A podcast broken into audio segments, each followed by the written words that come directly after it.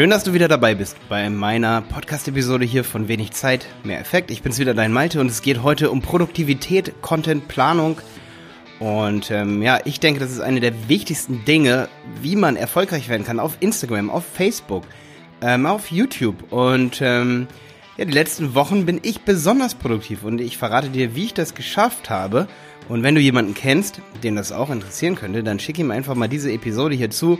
Es ist Motivation, noch strukturierter vorzugehen, um dadurch erfolgreich zu werden. Und jetzt geht's los mit dieser Folge.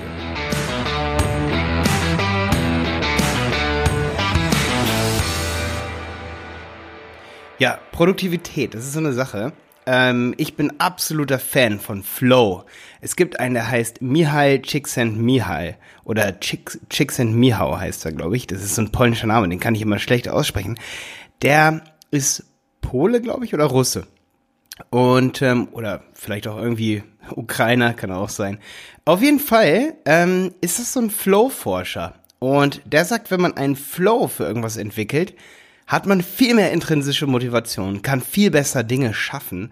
Deswegen mag ich es auch so, wenn unsere Kunden eigentlich auch Texte selber schreiben, sich dafür einen Contentplan machen, Inhalte selber erschaffen, weil die können meist oder kennen ihr Produkt meist echt am besten. Und wie schafft man das aber, diesen ganzen Inhalt zu erschaffen, obwohl man ja so viel andere Dinge in seinem alltäglichen Leben zu tun hat? Wie schaffe ich es, jeden Tag ein YouTube-Video zu machen? Jeden Tag, seit zwei Monaten veröffentliche ich eine Podcast-Episode. Wie schaffe ich das?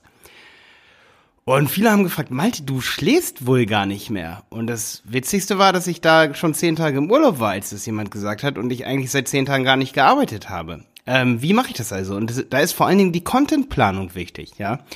Und ähm, durch den Plan, den man hat, entsteht Flow und Motivation.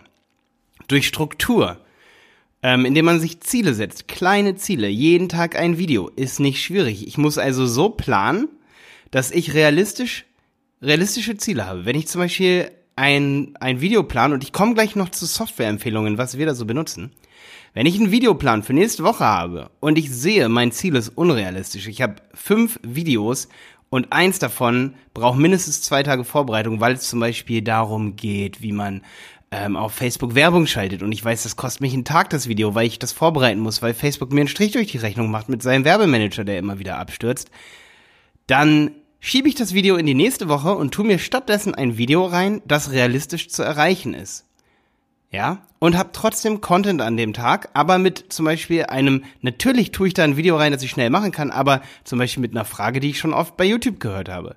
Oder ich mache ein kurzes Screenflow-Video. Screenflow, damit meine ich immer die Videos, wo ich meinen Bildschirm aufnehme, wo ich sozusagen ähm, viel schneller was zeigen kann an einem Projekt, zum Beispiel, das wir gerade umgesetzt haben, was Great Value ist, also wirklich großer Wert für die Leute draußen, aber viel weniger Vorbereitungszeit bringt, äh, braucht für mich, weil ich ja über Erfahrungen rede, was ich über Wochen erlebt habe, wo ich mich nicht vorbereiten muss, wo ich nicht googeln muss, was ist jetzt die beste Lösung, um X-Pads auszuschließen, ohne dass es X-Pads mehr gibt. Was kann ich also erzählen, ohne dass ich mich ewig darauf vorbereiten muss? Und das kannst du als Unternehmen auch tun. Wenn du zum Beispiel Kleiderbügel verkaufst und du willst einen Blogpost machen für nächste Woche, ähm, und du willst jede Woche einen machen und du merkst, du kannst dein Ziel nicht erreichen, dann ersetze in deinem Contentplan diesen Blogpost, der vielleicht 800 Wörter lang sein soll, durch einen mit 100 und gib einfach eine Checklist von 10 Tipps, wie Kleiderbügel länger halten. Oder du hast ähm, verkaufst Saunaaufgüsse, auch ein Kunde von uns, porelia.de. Ähm, der Andreas zum Beispiel, wenn ich dem einen Tipp geben soll, ähm, haben wir bisher jetzt noch nicht so viel gemacht. Wir machen eher Newsletter und so weiter, aber wenn es jetzt darum geht, wirklich richtig viel Content zu machen in dem Bereich Saunaaufgüsse und man macht einen ewig langen Beitrag, dann wollen das die Leute vielleicht gar nicht lesen und man muss sich überlegen, okay, kann man immer lange Beiträge machen? Wann kriegen wir einen kurzen Beitrag hin, indem man drei Tipps gibt, wie Saunaaufgüsse länger halten? Und wie lange braucht der Beitrag? Wie lange brauche ich, um drei Tipps aufzuschreiben? Zehn Minuten? Fünf Minuten? Und ähm, das soll anregen, sein Content so zu planen, dass man realistische Ziele hier hat an dieser Stelle. Ähm, ich denke, an dem Beispiel, an den beiden hat man gerade gemerkt, man kann extrem genial, nicht durch ewige Vorbereitungszeit Content erschaffen. Ja, und was benutze ich da für ein Tool?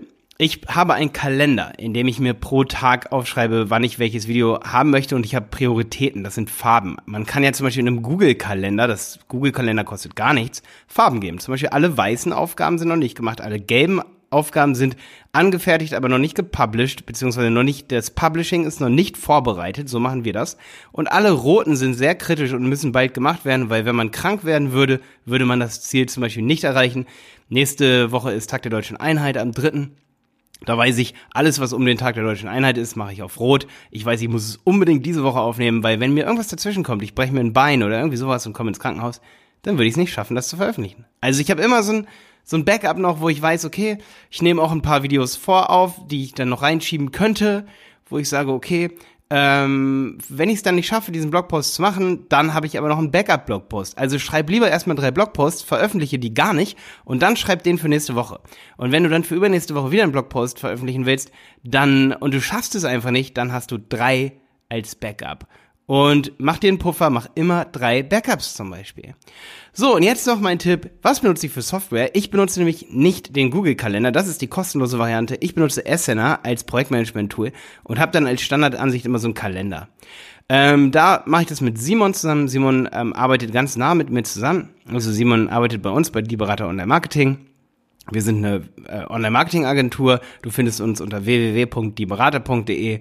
Wir bauen Websites, machen Suchmaschinenoptimierung, Google Ads, Facebook Ads. Aber vor allen Dingen machen wir auch Beratung, wie man die Customer Lifetime von seinen Kunden durch Newsletter-Marketing und so erhöhen kann und wie man das Newsletter-Marketing macht. Das ist meist mehr wert, als wenn wir das selber umsetzen für den Kunden. Das kann der Kunde manchmal auch selber. Wir helfen also theoretisch bei der Marketing-Digitalisierung. Und Simon arbeitet bei uns und hilft mir dabei, diesen Contentplan eben zu pflegen. Und da ist die Kommunikation eben so wichtig. Für mich ist aber die Kommunikation auch mega wichtig in diesem Contentplan.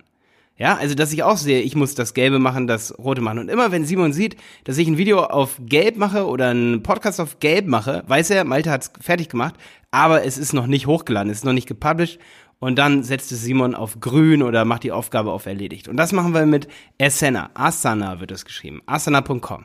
Hat absolut unseren Flow verändert und unsere Produktivität erhöht. Absolut erhöht. Früher haben wir Udo benutzt. Ich habe damals sogar, bevor ich YouTube ähm, angefangen habe, habe ich als äh, ja, ERP in der ERP-Branche auch gearbeitet. Habe also als selbstständiger Freelancer habe ich ähm, ERP-Systeme implementiert für große Unternehmen auch sogar. Und da haben wir Udo umprogrammiert. Das ist OpenERP damals gewesen. Und ich habe das immer benutzt, aber ich war absolut nicht zufrieden mit Udo irgendwann. Deswegen habe ich damit dann auch aufgehört, ERP-Systeme und auch sowas wie Zeitmanagement beziehungsweise ähm, Human Resources Management, ähm, Projektmanagement, wollte ich sagen, in dem Fall hier. Das ist nichts für mich, das anzupassen, weil der Kunde eben so viele Anforderungen hat und das, was für uns jetzt am aller, aller coolsten einfach ist, ist Asana. Es gibt noch, noch ein paar coole Sachen, gerade so für Gantt-Charts. Das wäre zum Beispiel dieses Aganti von Finn Kliman. Ähm, aber ich muss sagen, dass Asana schon viel deutlich krasser für uns funktioniert, ähm, dass wir auch dort mit ähm, Zeitleisten sehr, sehr, sehr gut klarkommen, dass wir zum Beispiel schauen, wie haben wir Puffer, Projektpuffer. Das kann man auch noch machen. Also ich mache das nicht mit Zeitleisten, das könnte man auch machen ähm, wann was angefertigt werden muss, die sind mir manchmal ein bisschen zu unübersichtlich. Dann finde ich, ist es komplizierter, als es sein muss. Ich finde einfach so ein Kalender cool, wo ich sehe, wann wird was gepublished und ist es vorbereitet oder ist es äh, noch nicht da. Ähm, und wenn es zum Beispiel mal ein Problem gibt, dann kann ich in diesem Kalender einfach die Tickets oder die Einträge hin und her ziehen und dann zum Beispiel drei festlegen immer für, und die mache ich immer zum Beispiel an den ersten äh, des Monats, das sind die Pufferbeiträge, die schiebe ich dann immer einen Monat weiter, falls ich sie nicht benutze. Wenn ich sie benutzen kann, dann schiebe ich sie auf den Tag, wo ich weiß, oh, oh, oh, jetzt ähm, schaffe ich es vielleicht doch nicht mehr. So, das war mein Produktivitätsbeitrag. So schaffe ich mega viel Inhalt zu machen und gleichzeitig auch noch krank zu sein, Urlaub zu machen und mich dabei nicht allzu doll abzustressen. Obwohl ich zugeben muss, äh, dass ich selbst, wenn ich mal im Urlaub bin, voll Bock habe, eine Podcast-Episode aufzunehmen. Man würde also regelrecht süchtig.